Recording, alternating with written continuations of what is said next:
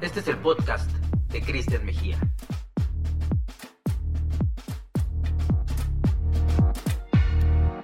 Bienvenidos a un episodio más del podcast de Cristian Mejía.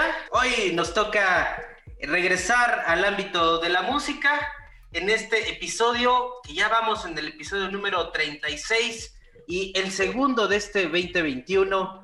Y bueno, pues tengo el placer de compartir el micrófono el día de hoy con una persona que seguramente van a ubicar en los primeros minutos de esta conversación, pero pues que además en los últimos años pues nos ha tocado compartir experiencias de trabajo increíbles y pues vamos a hablar de todo un poco. Él es Eddie Kistler, que está aquí con nosotros. Bienvenido Eddie, ¿cómo estás? Hola, ¿cómo estás Cristian? Pues muy contento de regresar a las canchas de los micrófonos y de la entrevista. Hace tiempo no, no armaba una, curiosamente. Eh, creo que es mi, de mis primeras en pandemia, se me hace, fíjate, imagínate. No, hombre, pues ya, ya, ya hace un ratito y además que ya teníamos este episodio pendiente por grabar desde hace un buen de tiempo y no habíamos podido coincidir hasta hoy. Tal cual, sí. Pues sí, ya, ya se armó por fin la machaca. Oye, Eddie, pues mira, mucha gente te igual te va a ubicar y otros tal vez no tanto hasta que escuchen un poquito de, de dónde vienes y qué haces. Tú eres músico de profesión, de alma, de carrera, de muchas cosas. Entonces, este, muy, muy interesante lo que has hecho en tu carrera, pero sobre todo creo que eres un buen ejemplo de cómo convertir el talento en otra cosa, ¿no? Y este, creo que de eso vamos a poder platicar en este, en este episodio. Y Eddie, dinos, pues, ¿cómo le entraste a la música? ¿Cómo fue ese, ese tema que de repente dijiste, ah, esto es lo mío? Pues está muy, muy cagado porque realmente mi mamá me aventó a la música a los tres años y medio, güey. Entonces, pues, ni siquiera pude reclamar ni decir, ah, esto está chido. Me, dormía en las primeras sesiones en una escuela de música en Coyoacán, que se llama Artene, que es Arte Niño Educación, y era una escuela de un maestro que se llamaba Maestro Tort, que juntó el método de Karl Orff, el que hizo Carmina Burana, con folclore mexicano. Y me enseñaron a tocar a mí gilófonos, este, bueno, eran como tipo marimbas, se llaman gilófonos, son más chicos, metalófonos, percusión eh, prehispánica, este, pero yo tenía cinco años, luego siete, nueve, o sea, me eché nueve años ahí de entrenamiento auditivo, le llamaban, y era pues mucha musicalidad, y cuando eres tan bebé, creo que lo agarras de una forma, pues como si fuera un, un lenguaje, ¿no? Para platicar. Oye, pero tus papás vienen de este mundo del arte o cómo se dieron cuenta que o, por qué meterte de repente como a, como a este tema. Pues yo creo que era como qué hacemos con este güey, ¿no? Este que deje de molestar. Y mi mamá en realidad es eh, retirada de la medicina, fue eh, operaba el corazón abierto, em, eh, ella manejaba la bomba de circulación extracorpórea en cirugías de corazón abierto, lo cual es una enfermera, pero con, una especialidad muy específica, valga la redundancia, en donde hazte cuenta que mantienen al paciente vivo mientras lo operan. O sea, pausan tu corazón, pero mientras te operan, ella manejaba una máquina que parece una consola de audio, curiosamente, y ahí se, se oxigena tu sangre y te la regresan. Entonces te, está, te están haciendo de corazón y pulmón artificial, así le llaman. Y pues, eso me tocó ver desde niño también, o sea, me invitaba a cirugías y yo veía ese desmadre. Y por otro lado, mi papá eh, se dedicó a la docencia en la UAM Xochimilco en, en, el, en el área de diseño industrial. Entonces él, es, él era más bien este, pues como matemático, genio, dibujaba muy chido, era muy abstracto en su pensamiento. Y yo creo que mamé de los dos como pues, cosas muy diferentes incluso las personalidades eran, eran muy distintas y, y, mi papá sí tocaba la trompeta de chamaco, este, de joven en el gabacho, mi papá era de Estados Unidos, mi jefa mexicana y toda la familia de mi papá es del lado gabacho. Entonces yo como que tengo una mente híbrida entre el taco y la hamburguesa, ¿no? Este, ha sido muy cagado porque pienso mucho como gringo de que no me paso a altos y tengo como cosas muy arraigadas de las reglas de la humanidad y por otro lado, pues el desmadre de ser mexicano y pues después ser rockero en el, en el camino, ¿no? Entonces, ninguno de los dos hacía música como profesión, pero lo vieron como algo importante en nuestro crecimiento, tanto mío como de mi hermano. Y fíjate que, que es bien curioso que, bueno, algo has de ver detonado que, que, tenías por lo menos un poquito de ritmo, ¿no? Porque de repente es, es difícil para los papás, o, es muy importante para los papás ir detectando como qué les gusta a los niños, sobre todo en el tema de la música, porque tam también seamos honestos, o sea, no todo mundo puede, yo no creo que todo mundo tenga desarrollar este talento musical o de tocar un instrumento. Creo, creo que son cosas como que medio las traes en el ADN, ¿no? Porque, digo, yo le he querido entrar a estudiar la música y me ha costado muchísimo trabajo, ¿no? Pero hay gente que de repente, eh, o compañeros míos de, de, de, la primaria que eran súper truchos y, y, agarraban un instrumento y casi de manera natural lo adoptaban. Eso, eso es bien curioso, cómo cada quien nace con un talento o algo ahí implícito. Eso es muy raro. Es, es una muy buena pregunta porque ni idea qué es, ¿sabes? No sé si está en los genes, no sé si está en, en, cómo te lo inculcan, en si estabas de buenas cuando entraste a la escuela de música o no. Digo, yo tuve la oportunidad de que estuve en una escuela de música, ¿no? Y lo pude aprender desde muy chiquito. Pero de todos modos requieres un chingo de terquedad. O sea, hay una terquedad implícita para aprender cualquier instrumento, ¿no? Sí, porque siempre empiezas tocando horrible, cualquiera. Sea, si yo me cambio ahorita de instrumento a una, pues, no sé, intenté la trompeta y era horrible y pues te desesperas. Y así le pasa a mucha gente que lo intenta. Abandonan la primera etapa donde es más difícil, pero no necesariamente significa que no iban a poder también, ¿no? O sea, como que sí hay, hay que chingarle mucho y mucha terquedad y eso te lleva a de pronto ver si sí o no. Pero también es, es interesante eso, porque igual y si hay una cierta cosa que le llaman facilidad eh, o, o como Sí, como una facilidad. No, pues tiene facilidad para la música. Y pues, ¿qué es eso, no? ¿Es, es, ¿Son genes o es actitud o es igual y solamente pues, una cosa de personalidad, quizá? No lo sé, güey.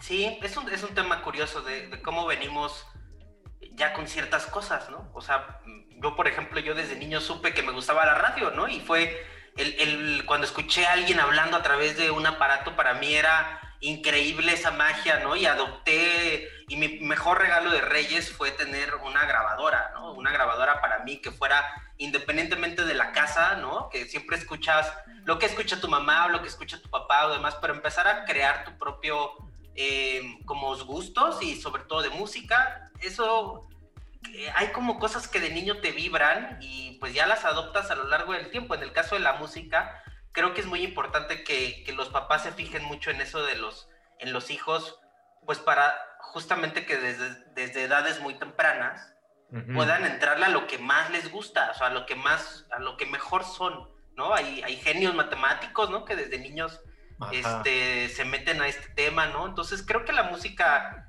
son de, de esas, de esas cosas terapéuticas que pues hacen, hacen como que tu cerebro siempre esté como vivo y eso está increíble. Sí, el arte en general, ¿no? O sea, te expande hacia, hacia muchos lugares y, y es curioso porque mi hermano entró a la misma escuela, mi hermano me lleva cuatro años y medio, pon tú.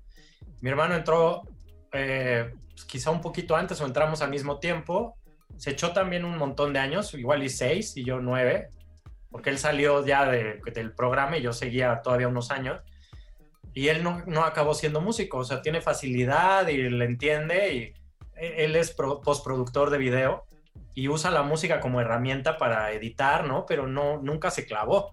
Y pues ahí, ¿qué dices, no? Son hijos de los mismos papás, por eso creíamos, por eso creemos. Este, Hasta ahorita.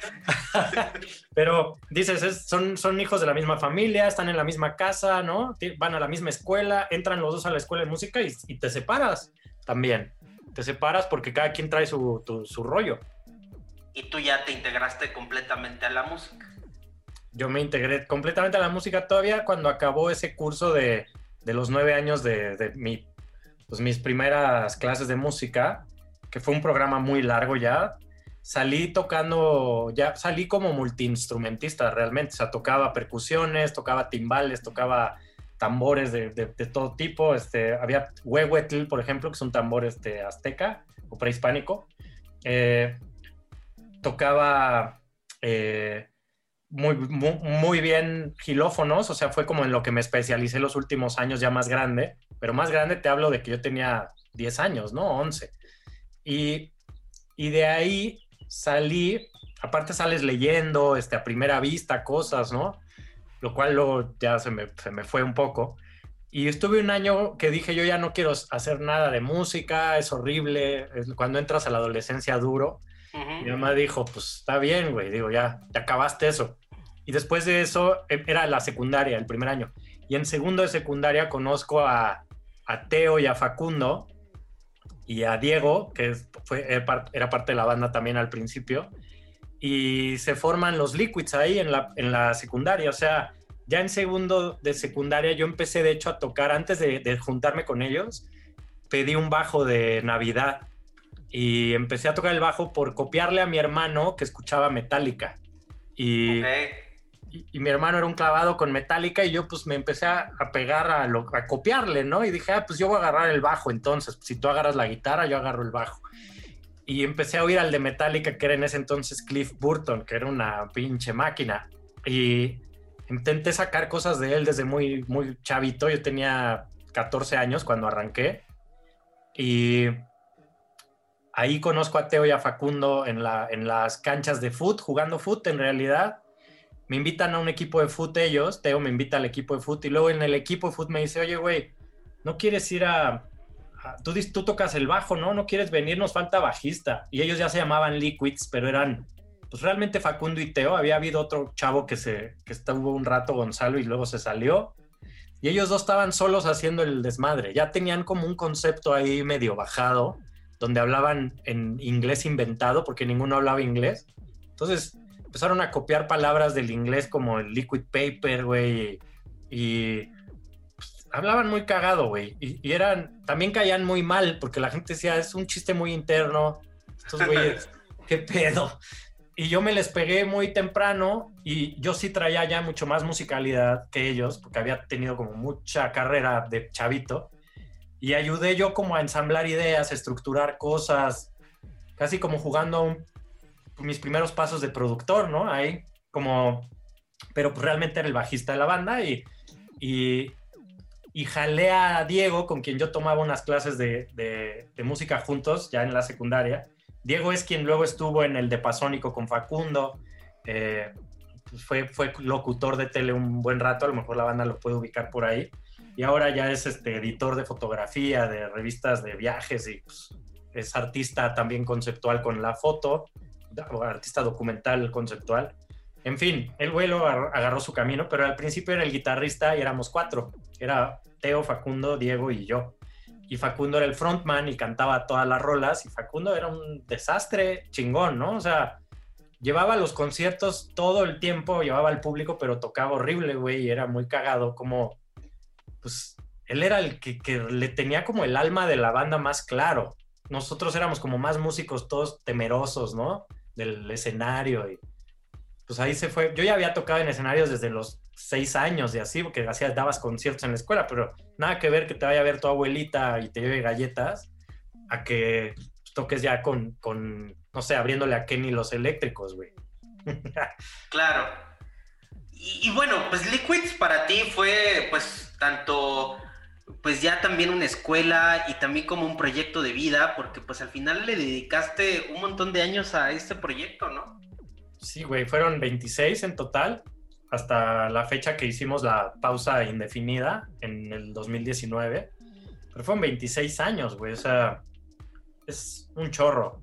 Hicimos 8 años que yo le llamo el propedéutico, donde no había disquera, no había nada, eran fiestas ocho años nomás de andar en, el desmadre y nos íbamos con, pues nos trepábamos al autobús y nos llevábamos instrumentos o, ya después uno empezaba a manejar, o sea, fuimos viendo todo, ¿no? Cómo íbamos creciendo y nos íbamos a playas a tocar, este, a, a, a Party, güey, te debes de acordar de esas cosas locas, este, Y, y, nos empezaron a invitar a, a fiestas más chidas o más o con más banda y fue creciendo un poquito la cosa hasta que hacemos nuestros primeros demos chingones con dos integrantes de SOE este, también morritos todos, güey. Y luego de eso brincamos a hacer unos demos con los Tacubos. Y ya cuando hacemos los demos con los Tacubos, que, que fueron con Kike y con Meme, esos son los que nos llevan a firmar en la primer disquera, ya en el 2000. O sea, Liquids empieza en el 93 y firma su primer disco hasta el 2000. Con Emi, ¿no? Con Emi. Que se llamaba. eh, Estaba dentro de Emi, pero firmamos con Virgin. Ya. Virgin México, que estuvo un ratito aquí. Y bueno, ahí les tocó ya, ahora sí que. Pues usted- ustedes tienen una marca y un sello personal que era, pues, subirse al escenario a divertirse. Y eso era increíble, porque esa. El ser irreverentes en ese sentido, porque parecía que no se lo tomaban en serio.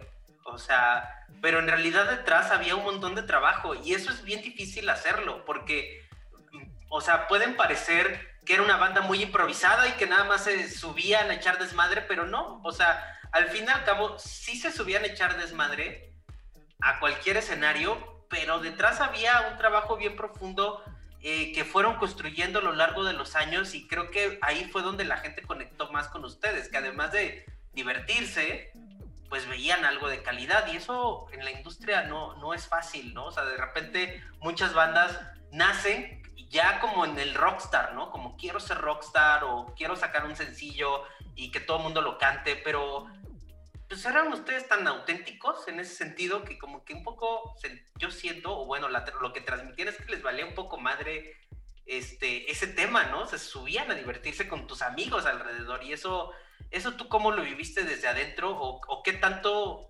eso fue medio planeado o, o se dieron cuenta de eso o cómo. Pues es, es- está muy chido lo que dices y es muy, muy cierto. Eh, en parte, la banda se empieza a transformar a mil formas en esos ocho años antes de disqueras, donde acaba saliéndose Diego para ser futbolista, según él, güey.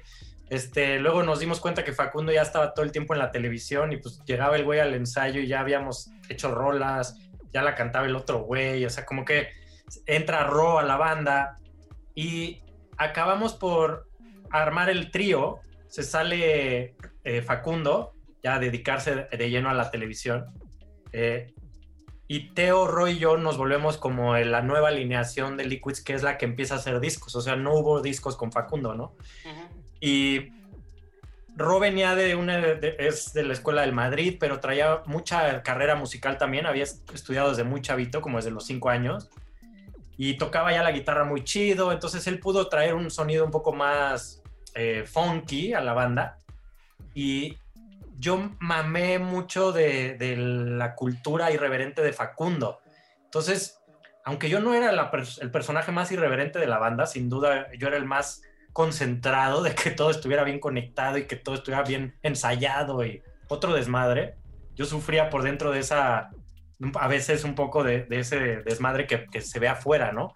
Pero eh, a- alrededor de eso, yo entendí de ellos que se valía hacer rolas en idiomas inventados, entonces Roy y yo empezamos a componer con esas ideologías y hacemos Curasaibo y hacemos canciones, este, chícharos mágicos y empiezan a pasar cosas que se vuelven los, los primeros discos y también agarramos rolas que habían hecho Facundo y todo muy chavitos como Samprul y cosas muy locas que hacían sentido todavía, ¿no? Entonces, sí había mucho trabajo, sí, sí éramos un desmadre, claramente siempre lo fuimos, pero éramos muy serios a la hora de trabajar, o sea, sí había ensayos continuamente, vivíamos en el cuarto de ensayo, estuvimos en la carrera de música un rato enfermata y la abandonamos para concentrarnos en, el ensayo, o sea, y en el estudio y en ser quien queríamos realmente ser.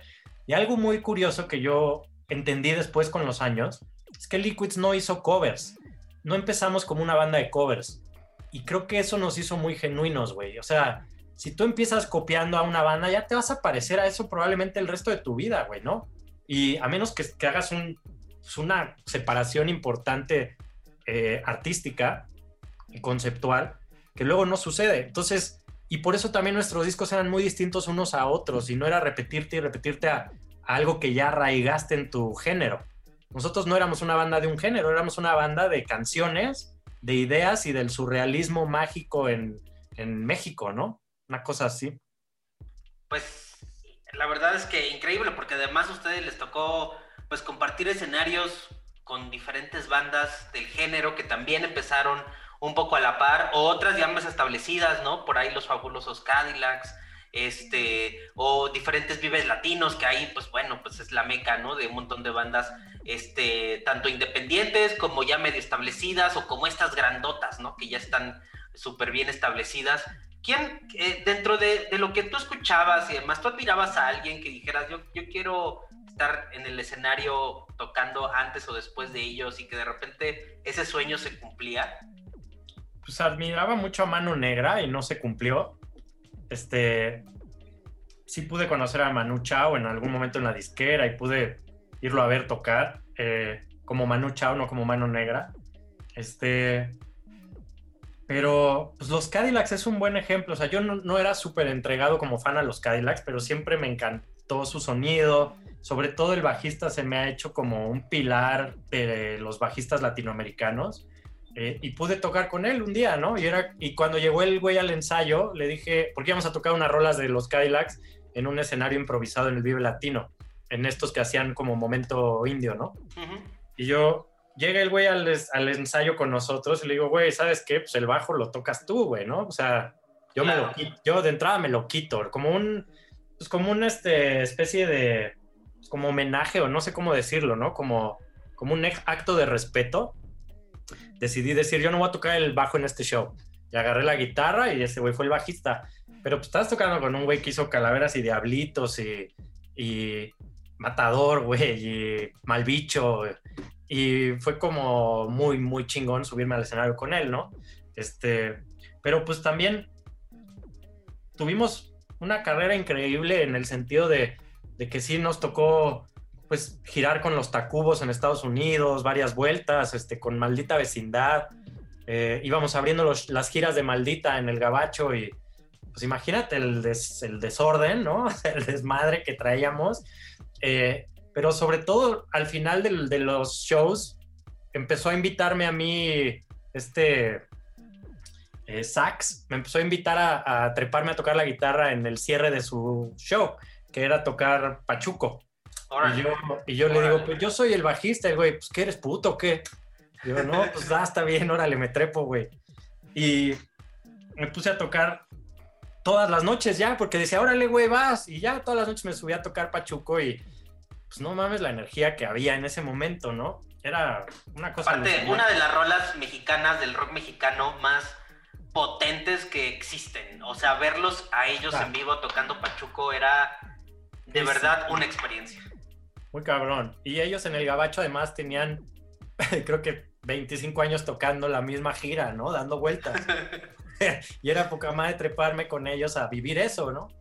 Y, y creo que uno de los picos que, pude lograr, que no necesariamente fue un concierto con Liquids o como Liquids, pero gracias a Liquids llegué a eso, fue tocar con Cerati, güey. Una vez eh, este Rubén de Tacuba me invitó a ser el bajista, a mí y a Teo, ser bajista y baterista de su show con unos monjes del Tíbet que iban a venir justo antes de que se cayeran las Torres Gemelas, así un día después de que se cayeran, creo, dos días después. Eh, venían unos monjes del Tíbet, invitaron a Cerati, a Eli Guerra, a Tito de Molotov y a Rubén a cada uno tocar tres rolas o dos rolas. Y Rubén dijo, ah, va, pues yo me traigo a Eddie y al Teo. Este, entonces ya de entrada estaba yo con el cantante de Café Tacuba que era, pues, o sea, sólido, güey. Y ese güey dice, ah, güey, y en la tercera rola voy a invitar a Cerati. Y yo, pues, poca madre, güey. Cerati era otro de los, de los que invitaron, ¿no? Entonces cada quien tuvo un mini show con los monjes.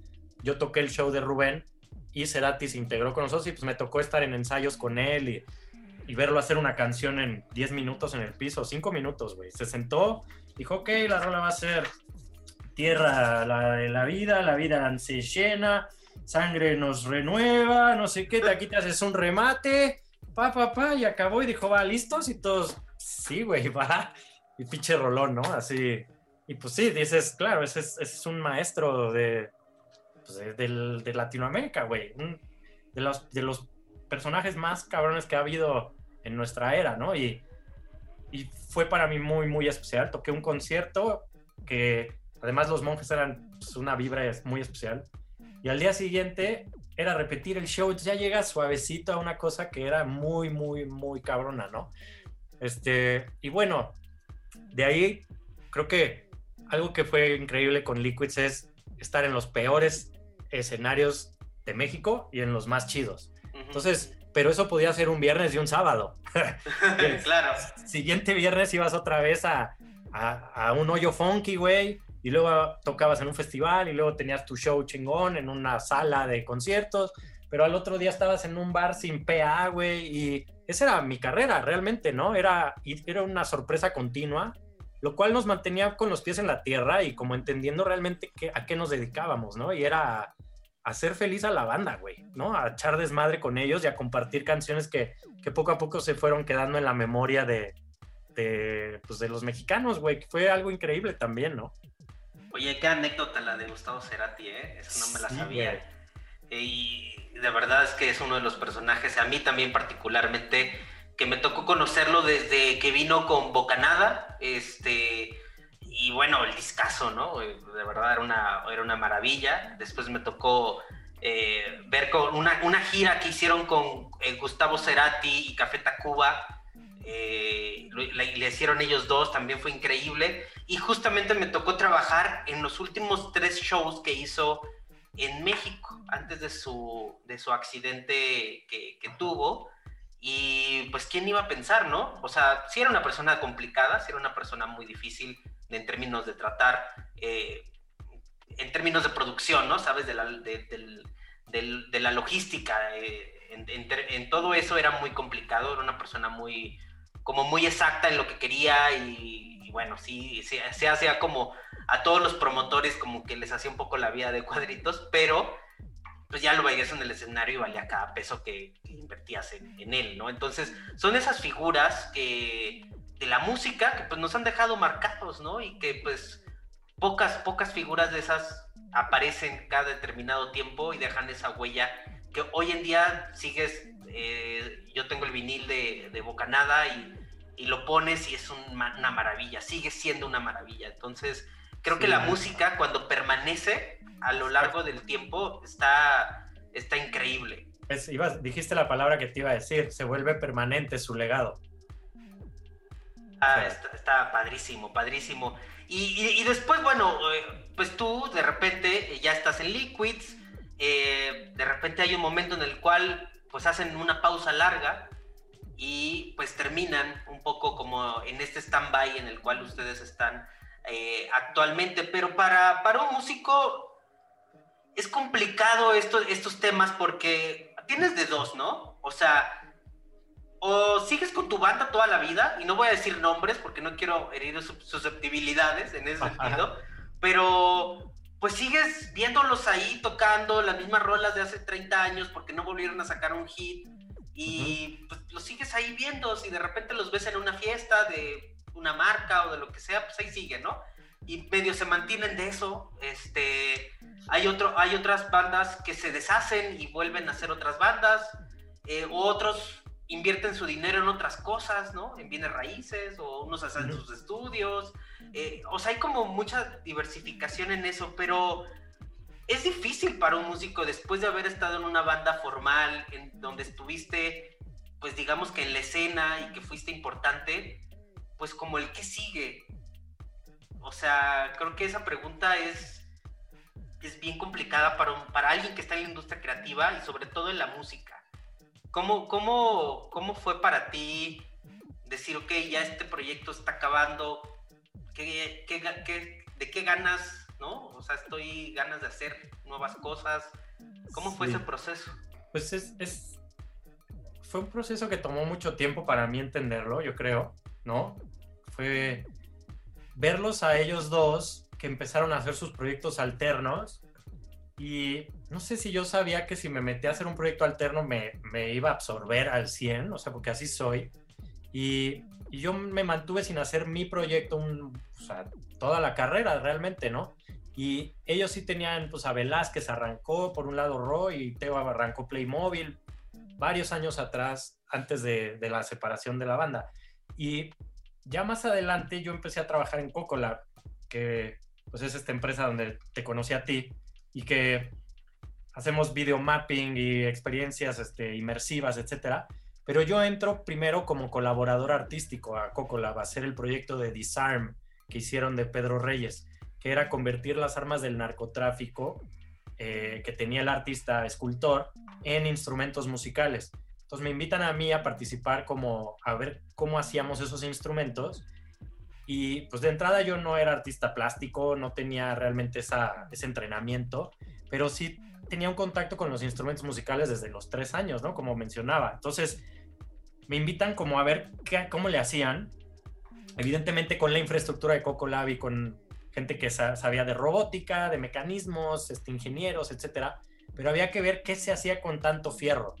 Y es, ese proyecto me rompió a mí la cabeza de buena forma, me abrió la cabeza, por decirlo mejor, a, a, entender que yo no era nada más el bajista de la banda de Liquids y el que cantaba Chicharos Mágicos y como que entendí otro lado de mí, ¿no? Fue como, órale, pues soy artista, ¿no? O sea, acabamos haciendo unas instalaciones, pues, que, me inspiraba muchísimo ver funcionando, ¿no? Era, y que inspiraba mucho al público que las ve, que las ha podido ver, que fueron unas instalaciones de, de, robots que tocan música con puras armas del narcotráfico decomisadas. Y se fueron de gira por el mundo esas, esas máquinas. A la fecha siguen dando vueltas en galerías y así. Y es un parteaguas para mí, definitivamente. Entonces yo regreso a la banda y pues era como, ok, ¿qué? Oso carpintero, pues va, o sea, nunca le pierdes el cariño. Este, siempre va a ser especial y siempre, cada show era poca madre, o sea, no te puedo negar eso. Y ahorita llevo pues, dos años sin estar en un escenario con esa energía que, que, que había, ¿no? Cuando nos trepamos cada fin de semana. Entonces, sí había una cosa rara ahí, pero también mi, mi cabeza y mi, mi, intención artística ya estaba como hambrienta de otras cosas. Entonces empecé a aplicar cosas de, de que aprendía en Cocolab con otros proyectos que me fueron invitando. También tampoco hacer música ni nada, era un colaborador artístico, así le llamábamos. Y empiezo a ver cómo se movían los láseres con MIDI y cómo podías prender luces. Y entonces empiezo a meter cosas a la banda. Y armo una escultura de una chava que se le prendían los ojos y sacaba este humo, ¿no? Pero yo apretaba un pedal mientras tocaba para que tirara humo y parecía que estaba fumando. Y, empecé a jugar como a, salirme un poco de mi rol y agarrar más roles. El último show que hacemos, yo ya me aventé diseño de iluminación con un, con un programador de iluminación, con el Chaca.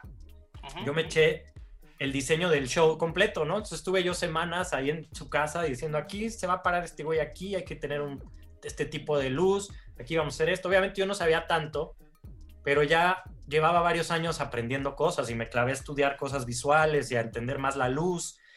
Entonces, no te puedo decir que sentía que me quedaba chico mi banda, porque es una banda especialísima y es, es un monstruo de banda al final para mí, ¿no? Es sentimentalmente, espiritualmente y es mi gran parte de mi desarrollo artístico, pero sí sentía yo que no podía hacer todo ahí.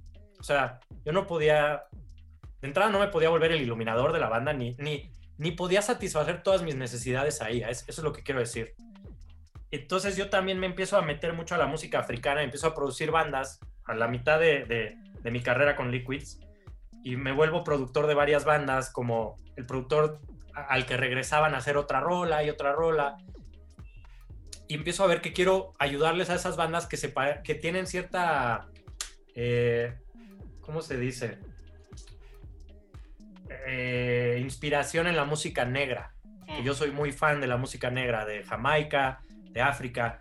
Este, puede, pensar la gente, pues Bob Marley, pero yo me clavé mucho a música instrumental de Jamaica, que es como jazz, reggae, jazz, este, se llama rocksteady o hay este dub, ¿no? Y diferentes géneros que fui descubriendo.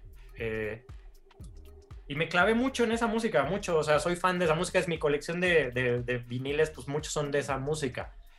Y pues tampoco podía ir a tocar música negra con Liquids, ¿sabes? Era como, ¿cómo le hago, güey? Empecé a sentir como una cosa que, que ya no estaba jalando bien, güey. Como cuando dices, ya no sé si, si quiero, güey. O sea, como que raro. Y ellos, por otro lado, pues cada quien tenía sus desmadres y también ya estábamos pues, un poco hartos de, que cada quien es un... Más nos separamos artísticamente con el tiempo y tratas de, juntar eso, todos los ensayos y todo el tiempo, y era como, pues, no sé, güey, lo estamos forzando un poco, ¿no? Fui entendiendo eso, güey. Como decir, creo que lo estamos forzando, a lo mejor nos vendría bien pausar, ¿no? Yo traje un poco a la mesa eso. Y Rod dijo, pues si pausamos hay que hacer una despedida y acabarlo. O sea, para, pues no sabemos cuándo, si va a volver el pedo o no. Y así es que hacemos la despedida oficial en el Vive. Y, pues que para mí fue como, bueno, la voy a hacer, güey, me va a costar mucho trabajo, mucho tiempo, el cual yo necesitaba tiempo para otras cosas, pero dije, bueno, lo merece, lo amerita, lo hablamos los tres, dijimos, vamos a hacerlo bien. Y entonces fue que dije, bueno, voy a hacer la iluminación y voy a hacer el show que hubiera querido hacer para cerrar. y aprendí muchísimo, fue una experiencia cabronísima, pero también te puedo decir que yo tocando estaba viendo si se prendía el pitch foco o no. Y estás como ya en muchas cosas, ¿no?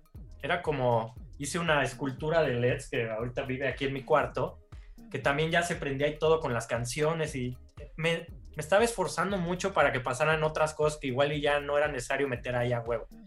Y armé un proyecto ya saliendo de Liquids que se llama King Eddie K, que es un nombre que me puso una banda de reggae que yo grabé, que llegaron y dijeron King Eddie K un día al estudio. Y dije, qué chingón, así les decían en Jamaica a los güeyes que hacían estas cosas que me encantan. Dije, suena un poco pretencioso, pero güey, en esta carrera lo que hay que hacer es ponerse el pinche saco de colores y a la chingada, ¿no? Un poco es así. Entonces dije, bueno, pues voy a hacer King Eddie y a ver qué pasa. Y hice dos rolas, dos sencillos que saqué y creé, eh, formé una banda, jalé muchos músicos que, que admiro. Y entonces es una banda parecida a esas bandas de Afrobeat, de nada más que yo metí todo en, con unos secuenciadores electrónicos. Entonces yo le digo electro Afrobeat. Y yo dirijo a la banda en vivo como para decir, vas tú, ahora tú, ahora cállate tú, ahora viene el solo y todo con señas que fuimos ahí descubriendo. Y se vuelve, que, se vuelve muy interesante porque ellos están todos pendientes de qué sigue, no saben qué sigue. Y es muy distinto aprenderte tu show de cajón y tocarlo el viernes y el sábado y el domingo, ¿no, güey? Es muy del jazz, muy del blues, ¿no? Más del jazz, exacto. Y, y así es que nace King Eddie K, el cual tengo varias rolas por sacar. Ahí vienen en camino hay dos ya afuera, pero también a la par voy a, machinando mejor una idea de hacer un sello que trate de ser un escaparate para bandas en desarrollo, eh, que yo pueda ayudar como productor y que podamos brandear como una comunidad, que, que, fuera, me fui dando cuenta de eso, dije, todos estos güeyes vienen al estudio, hacemos rolas tal, pero luego no se está viendo así para afuera, ¿qué pasaría si esto fuera un sello? Y empecé a explorar esa idea y hice Matanga Records, que fue es un proyecto con el que sigo ahora, en paralelo de, la chamba que hago en Cocolab, que, que para esto Cocolab ya llega un momento donde me jala ya como eh, a llevar el área de audio y música, cuando se abre el hueco, pero no dejé de hacer mi disquera, entonces, pues ahora sí que ahora es extra, cuando acaba la chamba me pongo a hacer la otra chamba, que es pues una que hago con mucho cariño, no es una chamba que hago como realmente un negocio, eh, es algo que estoy tratando de ver como una inversión a largo plazo, pero sobre todo siento que puedo aportarle a las bandas algo, ¿no? Y que se pueden hacer cosas chidas y que hay un género perdido en México que es la música negra hecha por latinos. Y eso es lo que quiero que Matanga poco a poco se vaya formando, ¿no? Increíble. Además, tú con colaboraciones con, eh, con bandas, eh, por ejemplo, a mí me gusta mucho lo que hace Sotomayor, ¿no? Este, tú también ahí colaboraste con, con ellos, ¿no? Este, justo el día de hoy está, estaba escuchando eh, una cosa nueva que por ahí salió la, hermana de, Sotomayor, esta Paulina Sotomayor, un proyecto que se llama Paua, eh, que lo justo lo acaban de lanzar el día de hoy y está muy, muy bonito el proyecto. Entonces, este, sí, la verdad es que da gusto escuchar eh, justamente estos proyectos nuevos, ¿no? O sea, que que sí sabemos que hay un mainstream y que ya sabemos para dónde va, pero pues también no olvidarnos de que hay una escena alternativa que, y hay un montón de chavos que, están ahí, ¿no? Queriendo como armar las piezas y de repente como que no sabes muy bien como para dónde ir. Entonces, mientras más haya como gente que abra estos espacios de colaboración, pues vienen los nuevos proyectos y son los proyectos que, que van a dar de qué hablar en un tiempo hacia adelante. Como dices, esto es una inversión de a largo tiempo, eh, pero en una de esas encuentras ahí a alguien bastante talentoso que pueda sacar algo bastante interesante, ¿no? Claro, pues justo Sotomayor es, es el, yo creo que es la última banda que produje antes de que ya las cosas salieran con mi sello. O sea, que yo grabo, yo ayudé a producir el primer disco de Sotomayor y, y soy coproductor del segundo disco también. Pero sucede antes de que Matanga se amachinara bien y entonces pues, se quedan ellos como independientes y yo ya me doy cuenta y digo, güey, Sotomayor era una super banda para Matanga, la verdad, pero pues no lo tenía yo bajado, ¿no? Y, y es que empiezo ya a agarrar cosas desde ahí, que empiezo a, a firmar como parte del sello. Algo interesante es que entendí cómo hacer un sello desde la perspectiva del músico y no del burócrata. ¿Cómo hacer un sello desde, desde qué firmaría yo? Yo le decía a mi abogado que me hizo los contratos, le decía, no tengo que firmar, que poder firmar yo, si no me van a batear la gente. O sea, no puedo llegar con un contrato manchado del cual me quejé toda la vida, ¿no? como que tenía que hacer sentido con mi ideología como artista. Entonces, por un lado decidí no firmar a las bandas como bandas, decidí hacer un label publishing, entonces firmo canciones y trabajo de una en una y se, realmente creo que la industria ya se movió hacia allá. Sí, claro. Ya, es de sencillos otra vez el, el planeta y una banda independiente con más razón hacía sentido decirle, güey, ¿por qué te gastas? No sé, güey, te puede costar de 50 mil a lo que quieras un disco. No te gastes todo el dinero en hacer un disco que no puedes promover, güey. Ahora ya no tienes dinero para promoverlo. Este, ya no te alcanza para nada, güey. Te lo gastaste todo en las 10 rolas que nadie va a oír. Entonces yo dije, ahí hay un error clave en las bandas independientes. Entonces dije, vamos a hacer dos rolas, güey. Si tienes lana para dos, grabas dos, pero te sobra lana para promover esas dos. Cuando acabe el ciclo, puedes grabar otras dos y las promueves, o una. Este, entonces empecé a grabar de a tres rolas, cuando mucho, o dos o una, ¿sabes? Y era, eso es como me muevo. También porque tengo menos tiempo para eso. Entonces fui entendiendo que valía mucho el tiempo que le inviertes a las cosas, evidentemente, pero también que los artistas gastan mejor su dinero. Y la idea principal es hacer un gran con Matanga es, por un lado, hacer como una disquera que es una estación de radio, pero que genera sus contenidos desde el estudio, que no es común, digamos. soy, soy fan de, de, estudios que se llama, por ejemplo, Studio One en Jamaica. Se volvió un sello muy famoso de Bob Marley, sacó miles de discos, pero ese disco era un estudio. Entonces, hacían los discos, los imprimían en la casa de al lado seguramente y eran los viniles que comprabas, ¿no? ese es como el concepto que fui agarrando, como de qué podía ser una disquera negra en México. Y, y ahora el chiste es ese, hacer una rola, sacarla y ir de a poquito creciendo a un artista, ir teniendo esa ventana donde la gente, para mí lo más importante es darles calidad antes que cantidad.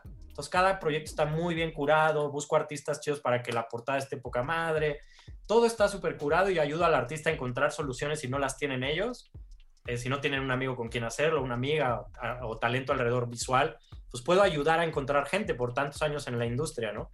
Pero ya de ahí que queda el, producto afuera, ahora pues estoy aprendiendo de nuevas este, formas de, hacer lana con, con streaming y cómo le debes de hacer y puta, todo el pedo de pautarlo bien con cuántas semanas de anticipación para los playlists. Y es toda una nueva industria, la neta, ¿no? De lo que yo viví como como morro en disqueras donde te hacían todo, pero les debías todo. Era otro, otro pedo. Yo ahora le digo al artista, yo no te puedo invertir lo que, lo que invertían las disqueras mainstream, lo vamos a hacer juntos, paso a pasito, y es indie, pero bien hecho, güey, no sin dinero, ¿no? O sea, no mal hecho, pues.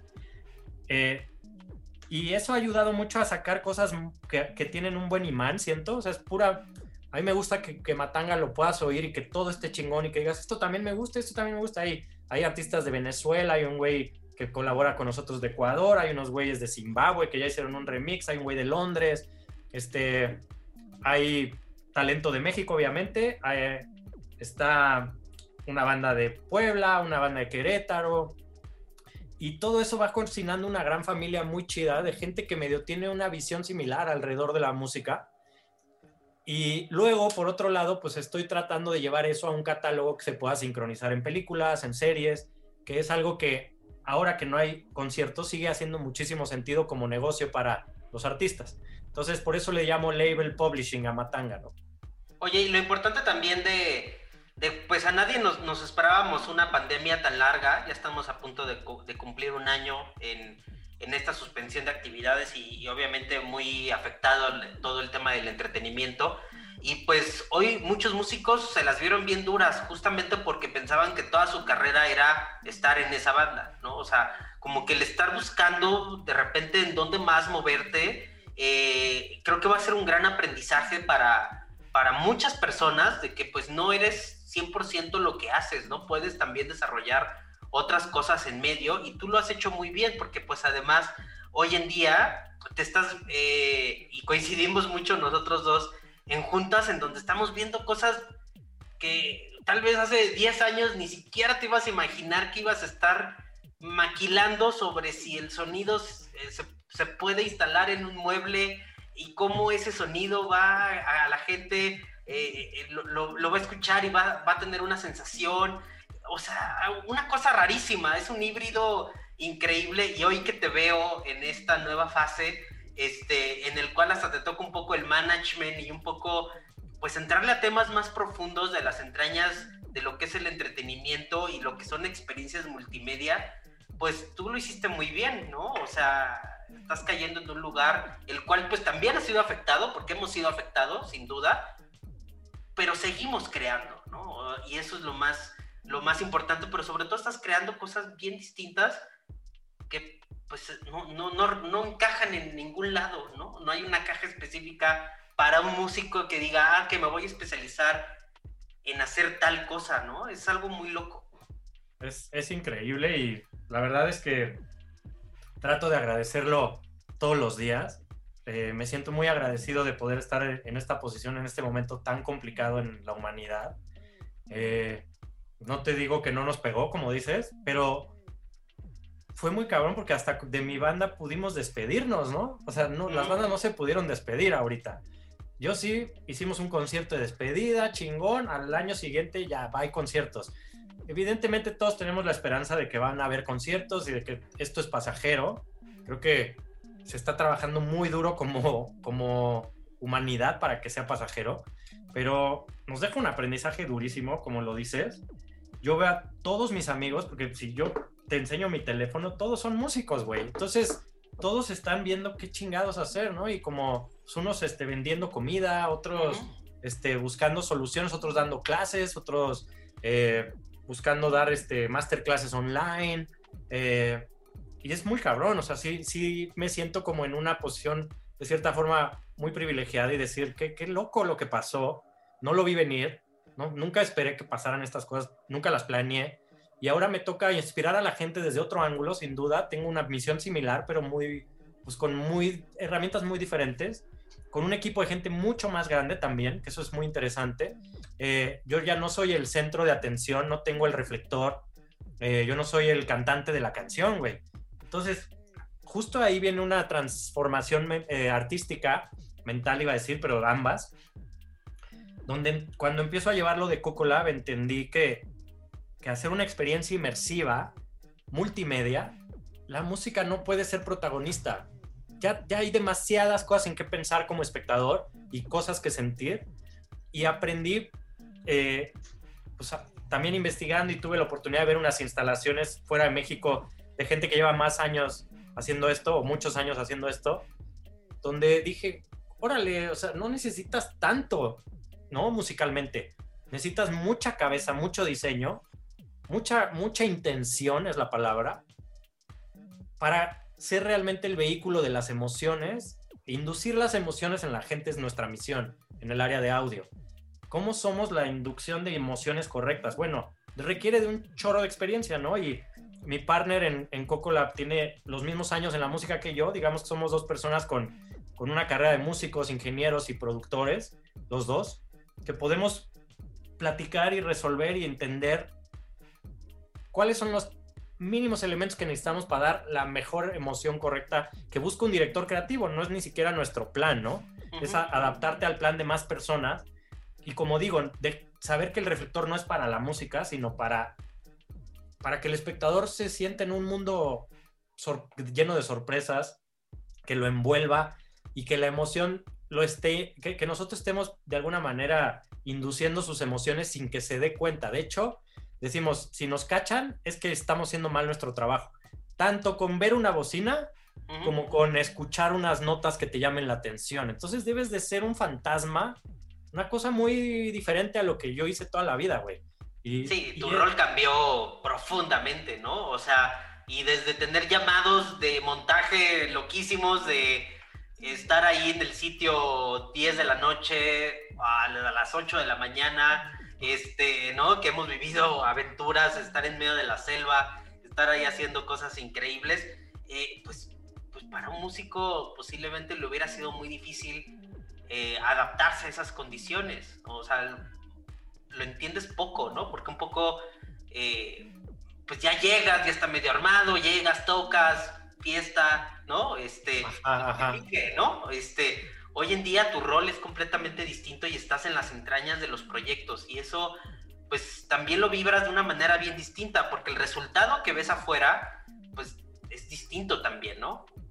Tal cual y, me ha permitido también entender con los llevo tres años ya en, el puesto de, director de audio o head de audio en Cocola y esos tres años pues han sido puro aprendizaje porque primero llegas y te dicen está lleno de genios y genias el, el espacio, ¿no? Cuando todavía íbamos a la oficina.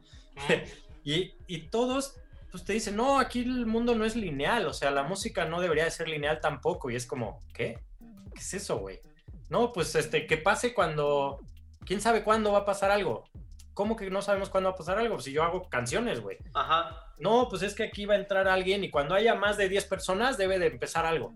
Ah, cabrón, ¿qué es eso, no?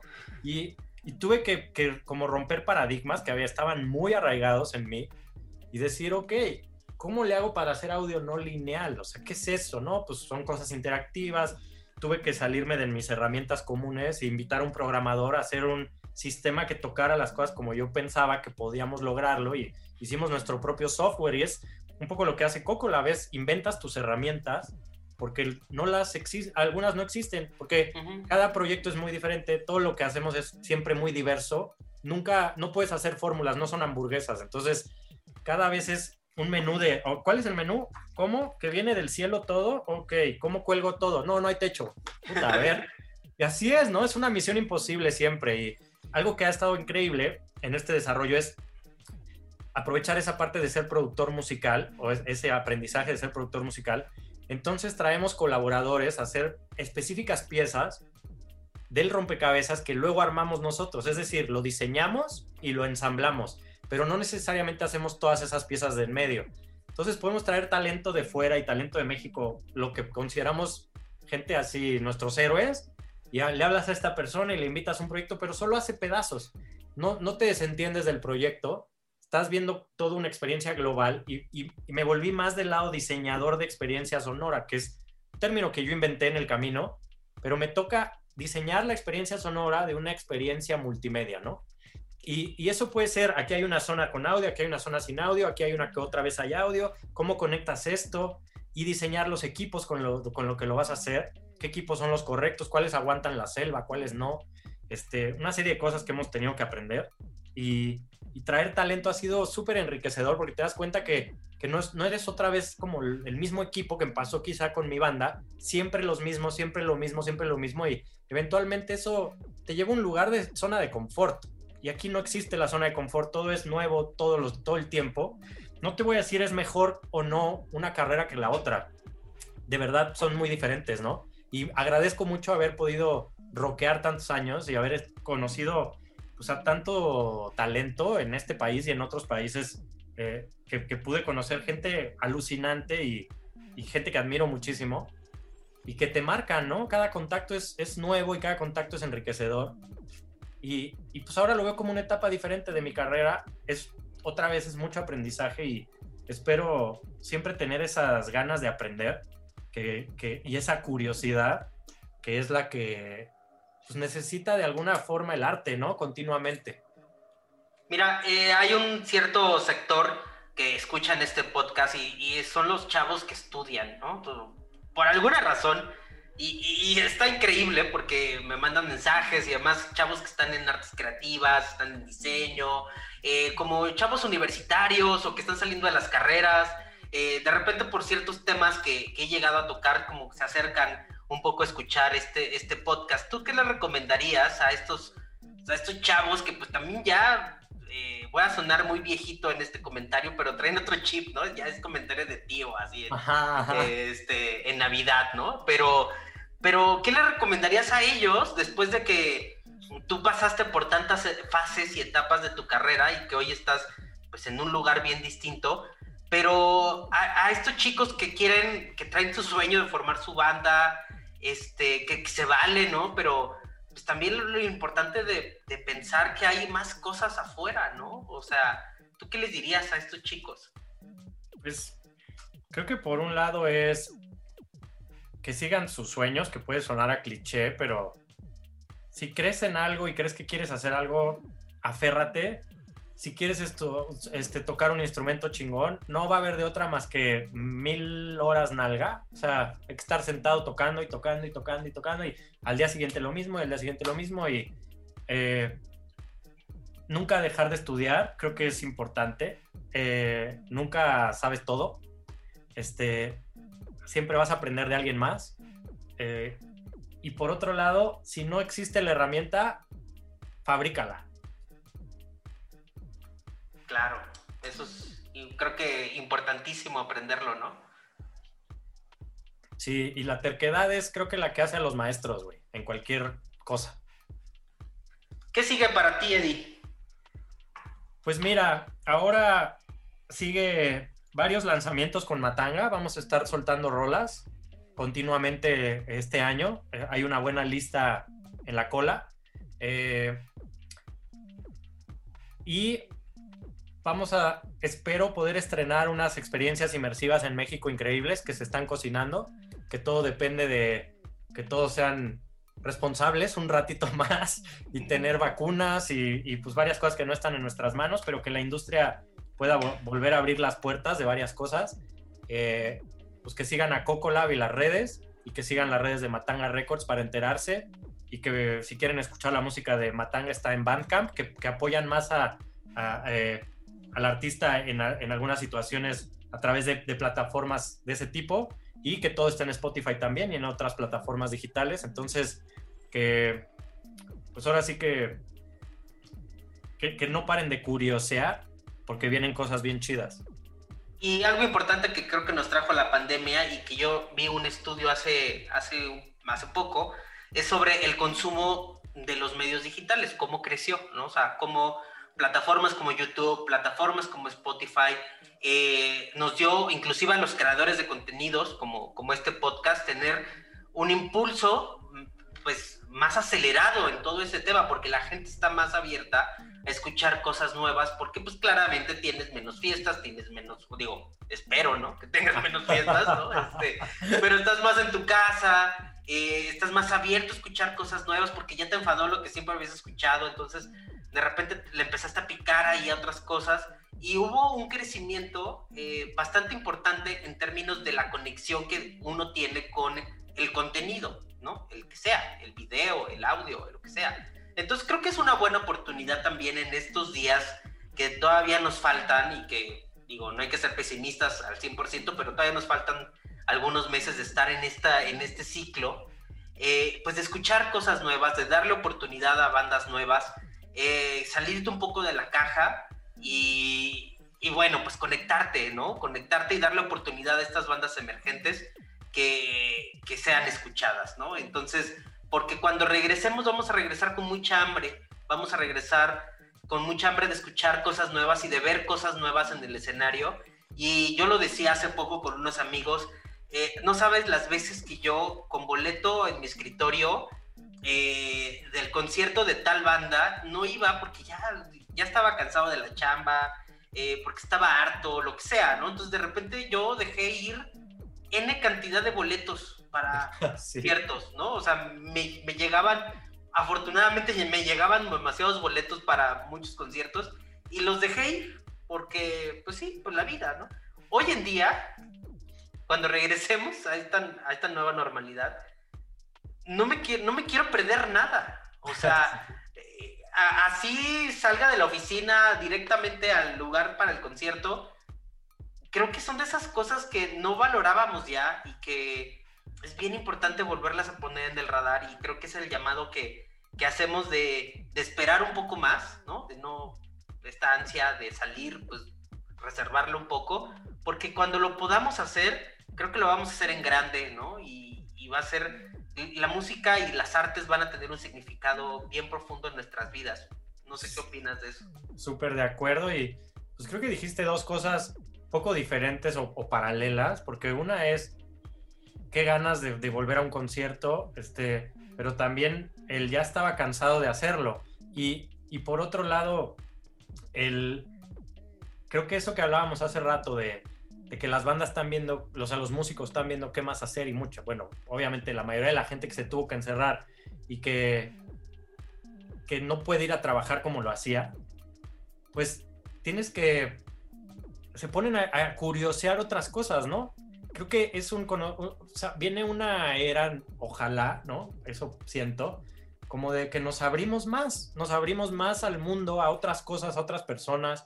Este, como dices, voy a, voy a escuchar otros contenidos, ya no, pero también paralelamente, ¿qué ganas tenemos de un festival, no? Como que es un, una cuestión interesante porque vamos a salir a las mismas fiestas, pero con otra, otra mentalidad, ¿no? Como que creo que sí es un, va a ser un parteaguas bien chido para todos. Eh, evidentemente ha sido horrible, ha sido una cosa muy heavy. Hemos perdido mucha gente, hemos perdido, este, pues mucha gente ha perdido su trabajo. Ha sido, pues un, ahora sí que una tragedia, claramente. Eh, pero también es un, un, renacimiento, ¿no? Cultural y es un renacimiento ideológico y eh, así lo quiero ver, pues, ¿no? De la manera positiva, en donde con los años esto va a ser como, mira todo lo que salió de ahí, mira cómo se inspiró la gente de otra manera, mira cómo somos una humanidad más sustentable, este, no sé, ¿no? Hay banda sembrando, este, su comida ahora porque se dieron cuenta que, que se puede de, la, de repente cuando se nos hacía tan ajeno a algunos, ¿no? Algunas personas que, pues, que ya todo lo quieres empacado y no sé, como que hay una cosa de, creo que puede servir mucho para amplificar nuestras nuestra conciencia y valorar mucho lo que éramos para hacerlo mejor. Pues sí, sin duda, sin duda va a ser un reto importante y va a ser pues un regreso también importante para todos. No bajemos la guardia, ese también ha sido un espacio para decirlo, no bajemos la guardia con cuidado todos, este, nos falta menos que cuando empezamos. Este, ¿No? O sea, ya tenemos aquí ya casi un año encerrados, pero nos falta menos. O sea, seguramente ya, ya podríamos estar pensando que en un año, cuando hablemos tú y yo en un año, en estas fechas, ya estemos en otra situación, ¿no? Y ojalá que así sea y que, y que por lo menos podamos regresar a los conciertos, que podamos regresar a ver a nuestras bandas favoritas, y que podamos ver a esas bandas que descubrimos durante esta pandemia, pues por primera vez en vivo. Claro, está buenísimo. Eso estaría... que, así sea, que así sea y coincido con todo lo que dices. O sea, hay que cuidarse y hay que este, hacer que esto dure menos, que en gran parte hay mucho esfuerzo que se puede hacer de nuestro lado, ¿no? O sea, no hacer pues, tanto desmadre clandestino como pensando que eso es lo correcto, porque pues no quiero ser tampoco el tío ñoño, pero generas más contagios de repente, ¿no? O sea, creo que es un tema muy complejo. Obviamente todo el mundo ya quiere salir, ya quieres ver a tus amigos, pero creo que hay formas de hacerlo delicadamente, este, con muchísimo cuidado, con mucha conciencia, creo que es la palabra. O sea, puedes ir a cenar a casa de una persona un día, órale, va, ya, ya estás abriendo el riesgo, eso hay que entenderlo pero es mucho peor irte a meter a casa de alguien con 40 personas, a echar desmadre como, como si fuera normal el, el momento en el que estamos, ¿no? Entonces, sí creo que hay mucho que, que poner de nuestra parte y, o sea, nadie nos gustó que nos dijeran que no, pero... pues no hay opción, ya estamos aquí y pues ahora sí que, eh, pues a pasar, a pasar estos, esta última brecha de la pandemia, este, pues todavía un ratito más en casa y bueno, Eddie, un placer haber platicado contigo, este, compartir este micrófono. ¿Algo más que quieras agregar? No, pues igualmente un placer, Cristian. Muchas gracias por invitarme y, es, es, bien chido poder platicar así cuando se siente tanta confianza y que que sabes muchísimo de lo que estás hablando y que se pueden expandir los temas por horas. Este, con, todo gusto regresaré en el futuro a, platicar más si, si, así se da. Y pues gracias por el espacio y pues gracias a todos los, los que ponen sus orejas, no solo en este programa, sino en, pues, en todo lo que se hace con un montón de cariño, ¿no?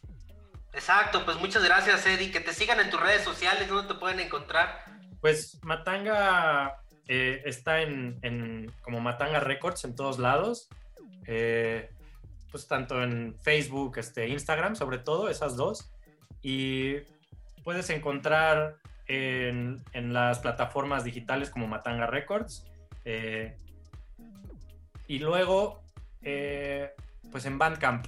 Este, yo creo que con eso, y si quieren escribir a, la disquera, pueden escribir a, contacto arroba matangarecords.com.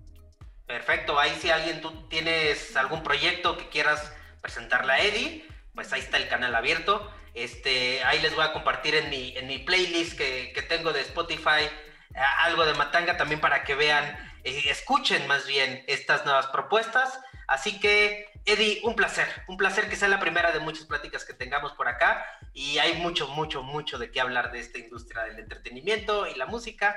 Así que, pues, pues muchas gracias, Eddie. Que así sea, muchas gracias y también sigan las redes de Cocola porque vienen cosas muy chidas este año. Es correcto, ahí vamos a tener bastantes sorpresas este año, poco a poco, pero vamos, vamos teniéndolas.